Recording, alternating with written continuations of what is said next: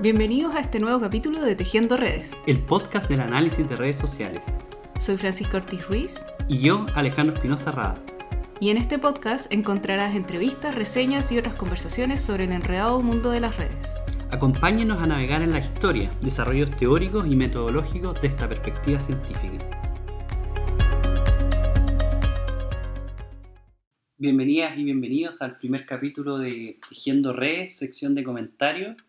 En esta sección quiero tratar de reconstruir la historia de análisis de redes sociales, eh, específicamente utilizando el libro de Linton Freeman, titulado El desarrollo del análisis de redes sociales, un estudio de sociología de la ciencia. Este libro es eh, bien conocido para las personas que trabajamos en el análisis de redes, porque en este libro eh, es lo que consideramos como la mejor recopilación hasta ahora, hasta la fecha, y tiene el rango desde la prehistoria del análisis de redes hasta Sample, básicamente, y algunos estudios más contemporáneos. Para los que no saben, Sample es la conferencia más importante en análisis de redes sociales eh, y es, por así decirlo, el encuentro eh, anual donde se juntan la mayoría de la comunidad. Le he pedido a Francisca también que me acompañe. Hola a todos, aquí estoy también. Eh, hoy día vamos a conversar sobre este texto que nos trae Alejandro, así que veamos qué nos cuenta. El texto que me gustaría partir es eh, básicamente por el inicio de la sociometría.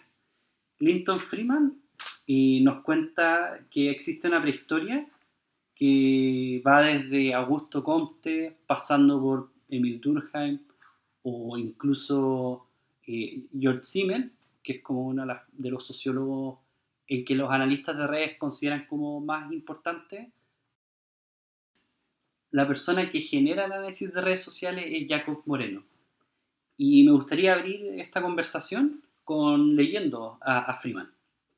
Dice lo siguiente, dice Jacob Levi Moreno fue el motor principal en el desarrollo de la sociometría, que era la forma antigua, digamos, que se le decía al análisis de redes, o básicamente es el instrumento metodológico con que se analizan las redes. Sigo. Era una figura enigmática, brillante, quizás deslumbrante, frenéticamente creativo, divertido, dotado de una energía inagotable.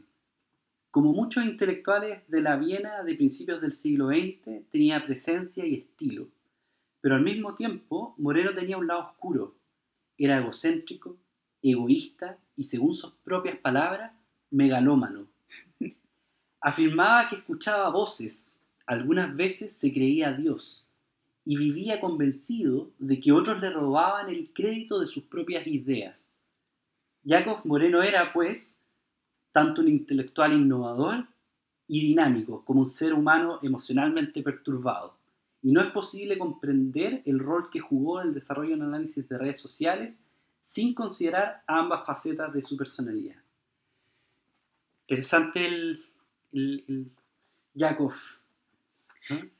Sí, además saber un poquito de su personalidad, que es algo que nosotros no solemos ver a partir de la lectura de los textos.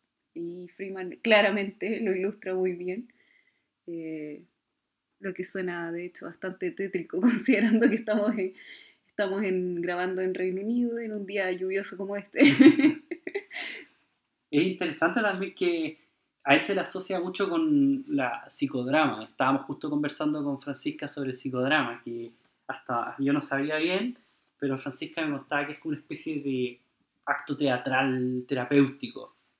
De hecho, muy interesante porque eh, para justo esta, este diálogo encontramos algunos videos con Alejandro que pueden buscar en YouTube muy fácilmente. Pongan Jacob Moreno, Jacob Moreno psicodrama y les van a aparecer algunas presentaciones del mismo autor ahí viéndolo en otra faceta que la verdad es que no se veía en sus artículos de, sobre redes. Exactamente, entonces tenemos un personaje que según Freeman, y, él también siguiendo a, a, a su biógrafa, y no sé cómo se pronuncia, le voy a decir Meliné, eh, en un francés medio, medio no tan francés, yo creo que es francés, pero su biógrafa, o biógrafo, es, eh, biógrafo, perdón, también menciona a otra, a otra probablemente a, la- a- a una de las colaboradoras más cercanas de Jacob Moreno y que también me gustaría decir unas pocas palabras sobre ella. Y bueno, Freeman entonces sigue hablando de la biografía, como ustedes lo pueden ver en el libro si quieren eh, leer con más detención esto. Pero en la página 35 de la traducción al español dice, aún más importante, para efecto de la perspectiva que nos ocupa, está hablando del análisis de redes, fue el hecho de que Moreno adquirió una nueva amiga a través del grupo de drama, ya que se llamaba Helen Hall Jennings, quien era una estudiante de posgrado en psicología en la Universidad de Columbia.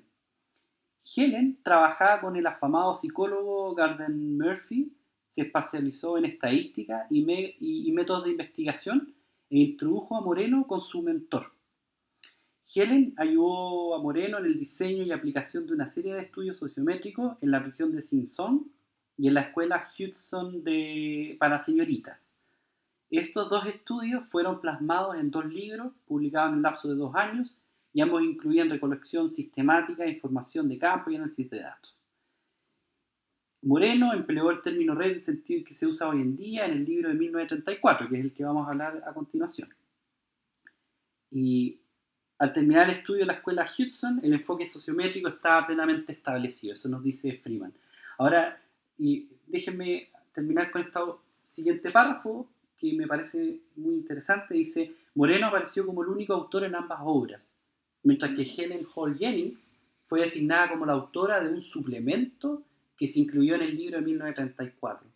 No obstante, en los, agradecimientos, en los agradecimientos, Moreno incluyó la frase, yo y mi colaboradora Helen Jennings, y en su autobiografía la reconoció como la fuerza conductora del proyecto. Entonces, no sé qué te parece, Francisca, pero a mí me parece claro que eran ambos, ¿no? Probablemente debió haber sido una coautoría y no solo una autoría de él. Sí. Bueno, como ya sabemos, eso suele pasar en la ciencia, pero esperemos que en el futuro no siga pasando. Entonces, claro, una de las cosas que recuerdo haber escuchado en tu entrevista con, con José Luis. Molina fue que existe esta, esta, idea de que Jennings habría sido realmente la que, que creó los sociogramas, ¿no? como que no era, no era simplemente la colega que levantaba los datos, sino que incluso por lo que recuerdo tu entrevista, hablaban de que habría sido quizás hasta las que creó los grafos. Claro. Igual es divertido ese punto porque, o sea, no es divertido, la verdad, es, preocupante, pero es interesante en términos de que efectivamente la gente que trabaja en terreno muchas veces reconocida como simplemente el asistente o alguien que recogió los datos, pero la verdad es que la recogida de datos influye tanto en los resultados que probablemente, como tú dices, pasó eso. O sea, es muy, es altamente probable que efectivamente ella, por haber estado en el mismo terreno, recopilando los datos, debe haber tenido esta idea y al final, bueno, pasó lo que pasó. Jake Moreno tiene la autoría singular de esto. Entonces yo creo que por lo que veo de este libro y por las cosas que más o menos hemos escuchado por otras personas, yo creo que este, lo que vamos a hablar hoy día no es solo de Jacob Moreno, sino de Jacob Moreno con la Helen Jennings. Me parece muy buena la aclaración. creo que sería bueno partir por ahí. Y además aprovecho de comentar otro paper que a mí me gusta mucho de 1938, en donde en 1938 Jacob Moreno con Helen Jennings, ya un paper coautoreado por ambos, reflexiona sobre el efecto sociodinámico. Y el efecto sociodinámico es la propensión a los estudiantes que son más populares a acumular aún más popularidad. Y eso fue escrito en 38. Yo creo que te ríes por algo, ¿no? Me suena a efecto Mateo. Perfectamente, pues que eso es súper interesante porque la gente que trabajamos en esto sabemos muy bien y quizás los que nos están escuchando no, no tienen por qué saberlo, pero como que por algún motivo se le asocia a este efecto a un paper que fue publicado en 2000, que es de, de, lo que se llama el patrón de conexión de preferencia, o en inglés el preferential attachment. ¿no?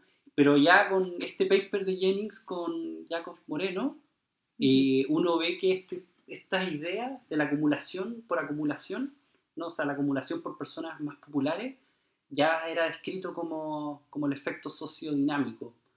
Y lo más interesante de todo, y con esto ya me paso el libro, lo prometo, es que el, el paper además tiene una innovación de estadística que es súper interesante. Eh, ellos estaban trabajando con nada más y nada menos que con Paul Lazafer.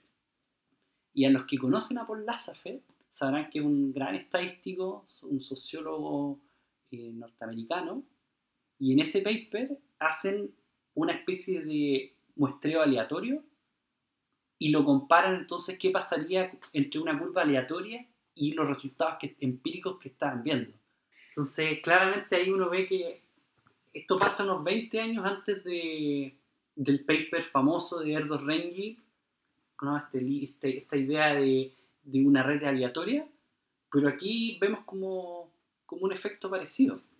Entonces, bueno, eso, eso es para dar un, una visión general de, de, lo que es el lo que es, esta dupla dinámica. Claro, entonces ahora pasamos al libro, tú nos cuentas un poquito qué es lo que pasa ahí al final. Perfecto, yo voy a dar una introducción muy general al libro. Es un poco para invitar a, los que nos escuchan a que, a que lo visiten, si es que tienen interés. Y, no les voy a contar spoilers, así que voy a decir algunas cosas generales, pero no muy en detalle. Así que si ustedes quieren revisar el libro, la idea es que motivar, darles un poco de contexto y que ustedes vayan a, a, a revisarlos por ustedes mismos.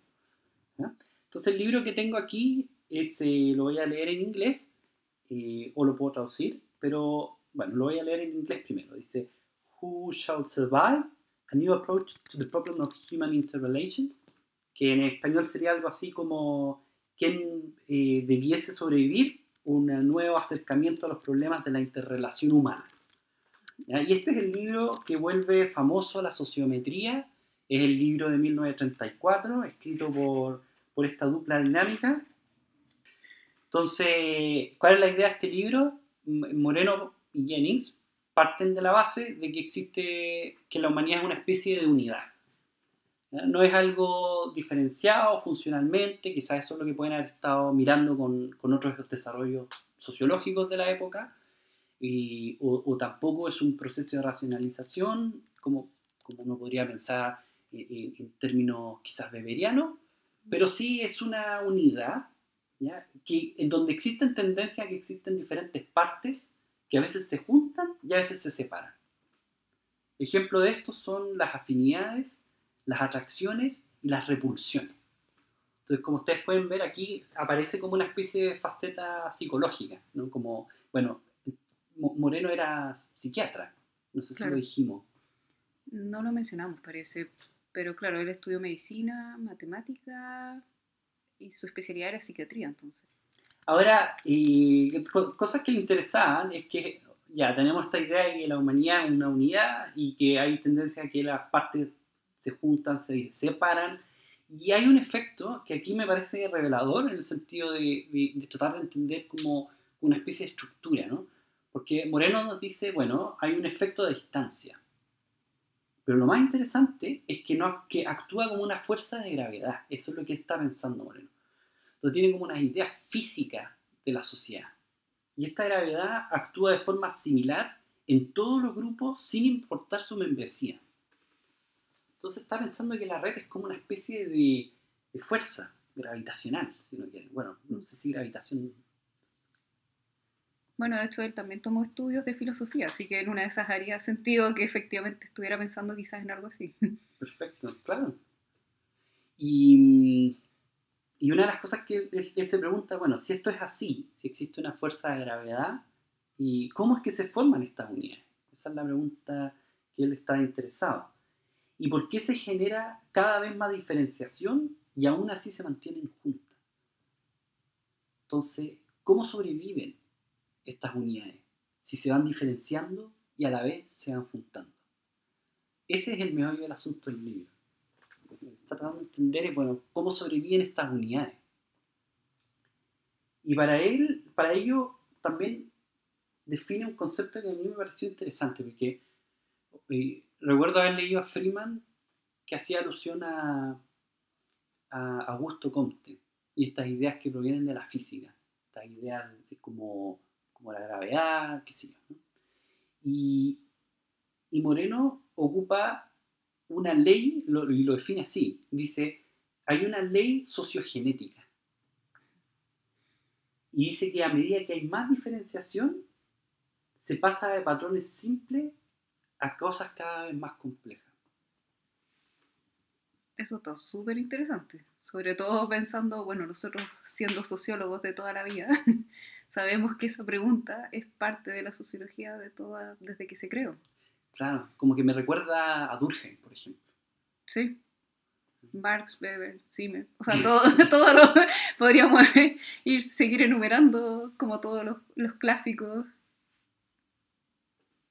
Sí, sin duda. O sea, yo creo que hay como una pretensión de entender la sociedad como un todo, como una pretensión más allá de, de entender como la unidad.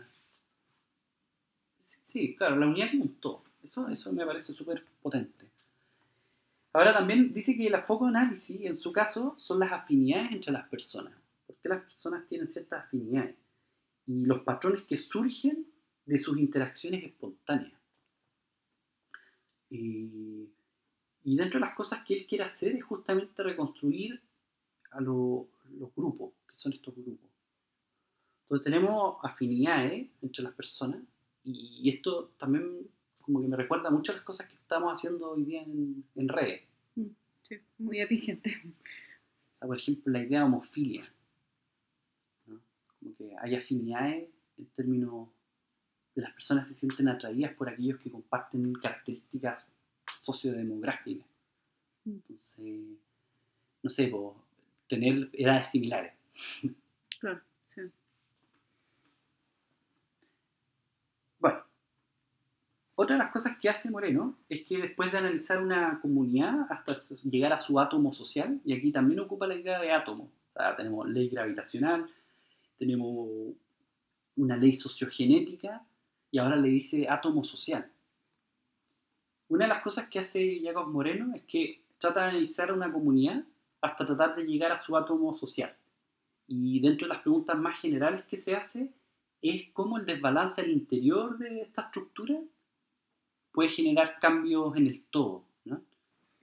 Eso igual del cómo, cómo se desbalancea las estructuras suena muy interesante también porque suena muy contemporáneo. O sea, todo esto de que actualmente está muy de moda esto de la, este, el análisis de las redes negativas mm. y cómo los vínculos negativos también son relevantes de tanto de medir, empezando por medirlos, porque no es algo que ha sido muy medido en la historia de redes, pero también no solo medirlos, sino intentar entender esto, o sea, podemos rastrearlo hasta Moreno, que es algo que personalmente yo no sabía, la verdad. Mira, sí, tienes toda la razón, no lo había pensado como como estas estructuras de, de los balances estructurales. Claro. Eh, buen punto. Entonces, bueno, siguiendo un poco con, con, el argumento que nos presenta en la introducción Jacob Moreno y Helen Jennings, es que una de las pretensiones que tiene este, este libro es tratar de retrotraernos a las formas más fundamentales de la sociedad, de tal forma de encontrar un punto de análisis. O sea, lo que ellos están tratando es casi una pregunta por el objeto de estudio. Es ya, ¿cómo volvemos al átomo, al objeto de estudio de la sociedad? Y si esto es así, ¿qué tan lejos podemos llegar? Eso es lo que está tratando de entender, de, entender los autores. Y, y, de hecho dice, o podríamos incluso avanzar y, sobreponer, y sobreponernos a los desbalances. De la misma forma, ¿qué tipo de sociedad puede hacerlo y cuál puede sobrevivir a esto. ¿No? O sea, lo que, lo que entiendo que está tratando de mostrar acá es que hay una preocupación por la fragmentación de la sociedad. Mm. O sea, se genera hay una sociedad, se generan desbalances al interior, tratamos de buscar estas unidades que todavía no, no ha dicho mucho qué son estas unidades. Dice algo así como que son grupos, que los grupos pueden modificar la comunidad ¿no? y que dentro de esta comunidad, además, los grupos pueden fragmentarlos, desbalancearse, está pensando de una forma muy estructuralista, por decirlo, pero, pero un estructuralismo distinto al que estamos acostumbrados a las teorías más francesas del, del, siglo XX, por ejemplo, es una cosa distinta. Mm. Ok, algunas de las otras cosas que dicen, o los que dice que encuentran como resultado, es que la construcción de una comunidad es posible en cada uno de sus miembros, que goza de un agenciamiento libre. Y esta idea es fuerte acá, o sea, el agenciamiento libre es algo que para Moreno es importante, que lo diferencia probablemente de, un sobreestructuralismo y un sobreindividualismo. Y, y creo, y aquí voy a adelantarme casi 90 años después, pero recuerdo haber leído el manual de teorías sociológicas contemporáneas del 2016, no estoy muy seguro de, qué año es ese libro. Y en la introducción hablan de cómo la teoría sociológica contemporánea está transitando ya no hacia un individualismo o un estructuralismo, sino que ellos plantean que el énfasis está en lo meso, como un poco para decir, ya, bueno, pongámonos de acuerdo, es independiente que todos tengamos teorías más o menos diferentes, que enfatizan en cosas diferentes, por último, convengamos que hay un punto de emergencia, un punto intermedio, que vendría a ser este elemento mesosocial. Y a mí me parece que RE, o, o con lo que plantea acá, este agenciamiento libre que trata de modificar la estructura, genera un efecto de interdependencia. O sea, yo libre, en mi marco de posibilidades, hacer lo que me parezca más plausible, pero también asumiendo que existe algo que va más allá de mí, que es una comunidad, que es un grupo, y entonces en este juego entre ambos podemos modificar o generar fragmentaciones, desbalance, y por, y por ende que esta cuestión sobreviva, que es el foco de este libro. Sí. Y otra de las cosas que dice es que la gracia es que a medida que los grupos se encuentran organizados entre sí en armonía con otros, se genera entonces un bienestar común en el resultado. Mm. O sea, tiene una idea de bienestar que, que me parece interesante. O sea, claro, está estudiando la fragmentación, pero también está estudiando como para poder entender el bienestar. Y probablemente en una de esas promover ese bienestar, también como buen psiquiatra, me imagino. Buen punto. ¿Él habla directamente de grupos? ¿Esa es la noción que él ocupa? Sí, él ocupa directamente la idea de grupo, porque dentro de sus casos de estudio él está pensando en salas de clase o, personas que están en situación de cárcel. El énfasis, por lo menos para con Moreno, pareciera ser la espontaneidad de las personas de participar en estos grupos. Y como la aceptación de que existen fuerzas sociales espontáneas que pueden ser balanceadas para buscar la armonía y la unidad del todo. O sea, él está pensando en esta... Yo creo que tiene una idea como súper religiosa detrás. Y lo digo no porque, porque a mí se me haya ocurrido religión, que, bueno, se me ocurrió, sino porque Freeman enfatiza en, en, su arraigo judío, de hecho. Lo digo por lo siguiente, dice que Moreno aseguró, aseguró haber nacido en 1892 en el cuatrogésimo aniversario del éxodo forzado a los judíos de España. No sé si recordaría tal nivel de detalle. dice lo siguiente, y esto viene del propio Moreno en, sus palabras. Bueno, chao, sí.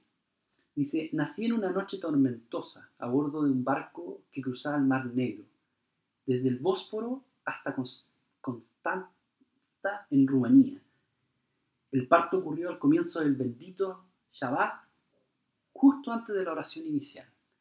O sea, o sea, efectivamente la religión era un tema para él y era algo importante.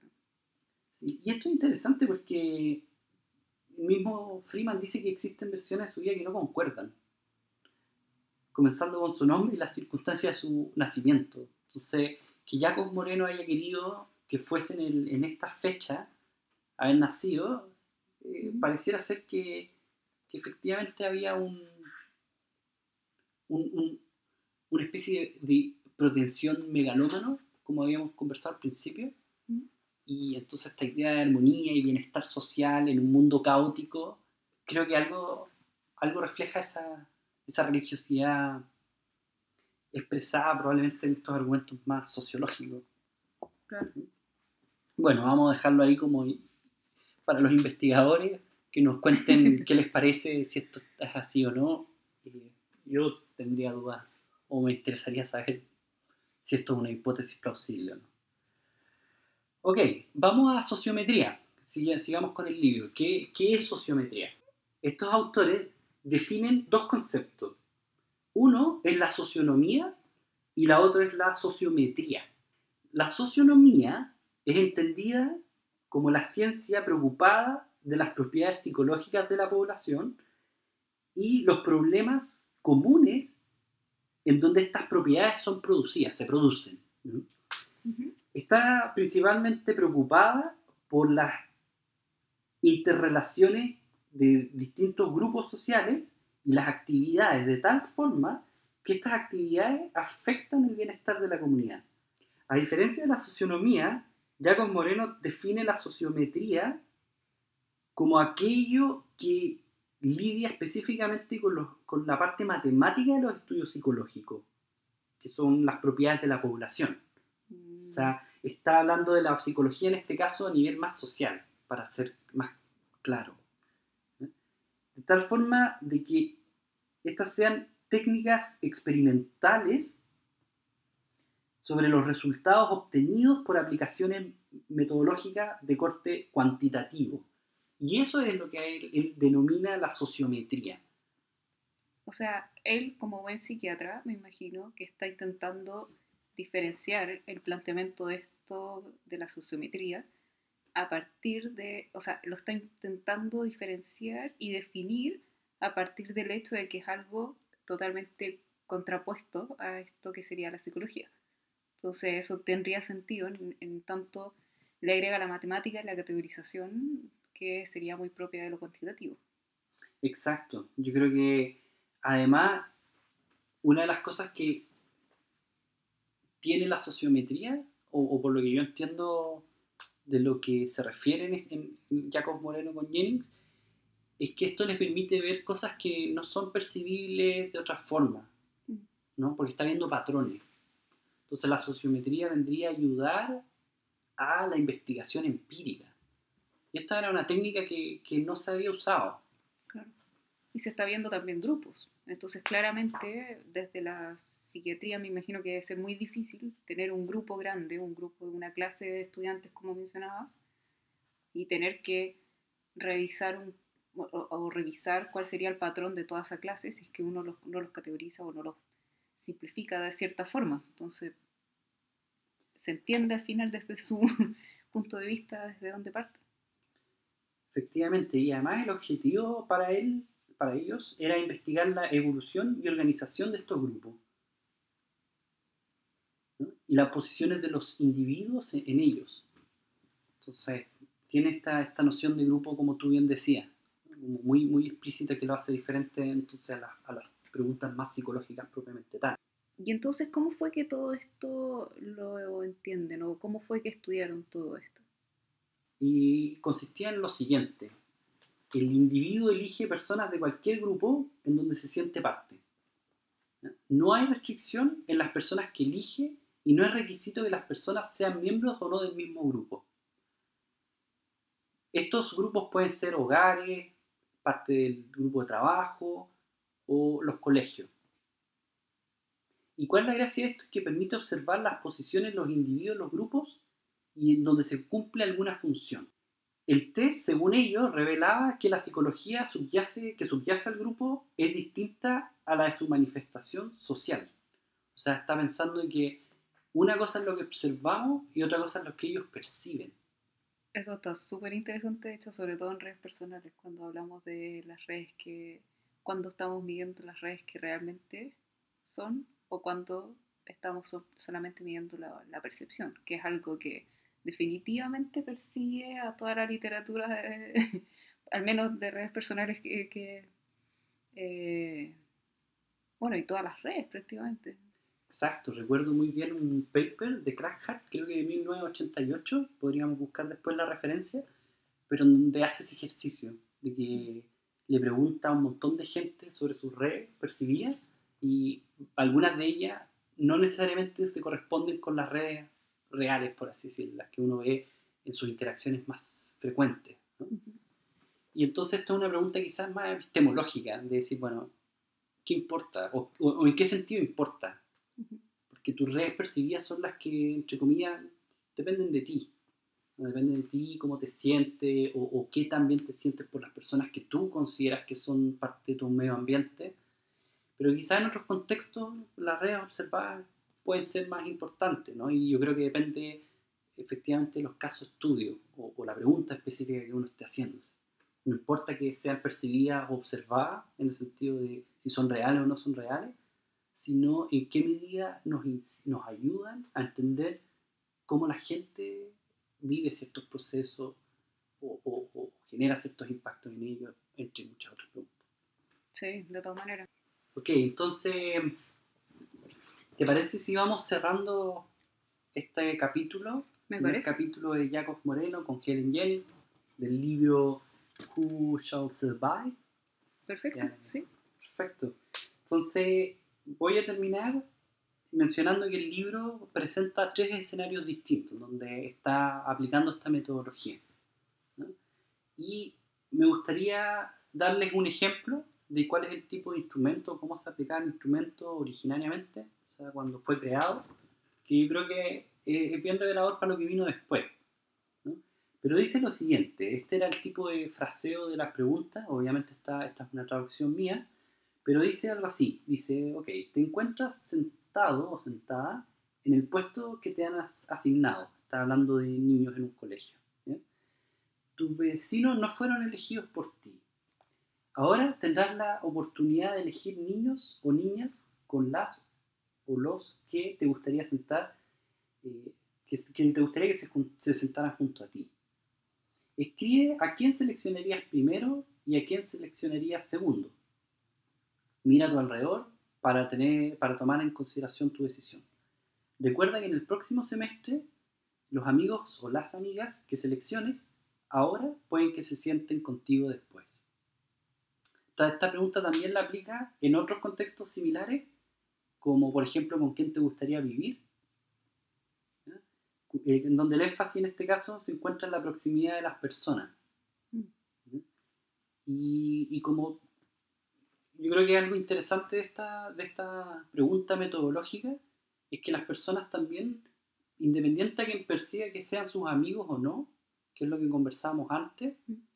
Eh, es una percepción que tiene consecuencias en la forma en que van a haber otras interacciones. ¿no? O sea, aquí el instrumento permite entonces darle la oportunidad a las o los niños de decidir, según sus percepciones, de qué les consideran, con quién les gustaría sentarse, que tiene consecuencias en, en- en el futuro. Entonces creo que, que esto es revelador y, y sobre todo, imagínate, para vivir con alguien. Es el caso de, personas que están encarceladas en, una comunidad a las afueras de Nueva York. Que es otro de los ejemplos que ocupa, que ocupa este, este libro. Ok, creo que lo podemos dejar hasta acá. Eh, hemos conversado sobre algunas cosas. Por supuesto, esto es una introducción un poco ligera de lo que es Jacob Moreno, no muy en profundidad, pero sí un- un- una visión genérica de lo que, podría, lo que podrían encontrar en este libro. Para nuestros auditores, igual es importante que consideren que en nuestra página web vamos a estar subiendo cada capítulo con una descripción muy breve de este capítulo. Entonces, si hay algunas referencias que queremos mencionarles, por ejemplo, eh, Alejandro les dejará probablemente el texto de Freeman, que de hecho está traducido al español, así que pueden acceder fácilmente eh, para todos nuestros oyentes del habla hispana. Y también el libro, la referencia del libro de Jacob Moreno. Incluso también podríamos dejarles un link sobre los videos de YouTube, si es que alguien estuviera más interesado en ver la faceta alternativa de Jacob Moreno, la faceta que nosotros conocemos menos desde, al menos desde el análisis de red. Absolutamente, yo creo que a mí me gusta personalmente imaginarme o, o- o ver y ponerme en el personaje, ¿no? Entonces creo que eso lo hace muy, muy interesante y atractivo. Este fue el capítulo de hoy. Esperamos que lo hayan disfrutado. Recuerden que el primer miércoles de cada mes publicaremos nuestros capítulos. También nos pueden enviar anuncios o sugerencias para el programa a nuestros correos.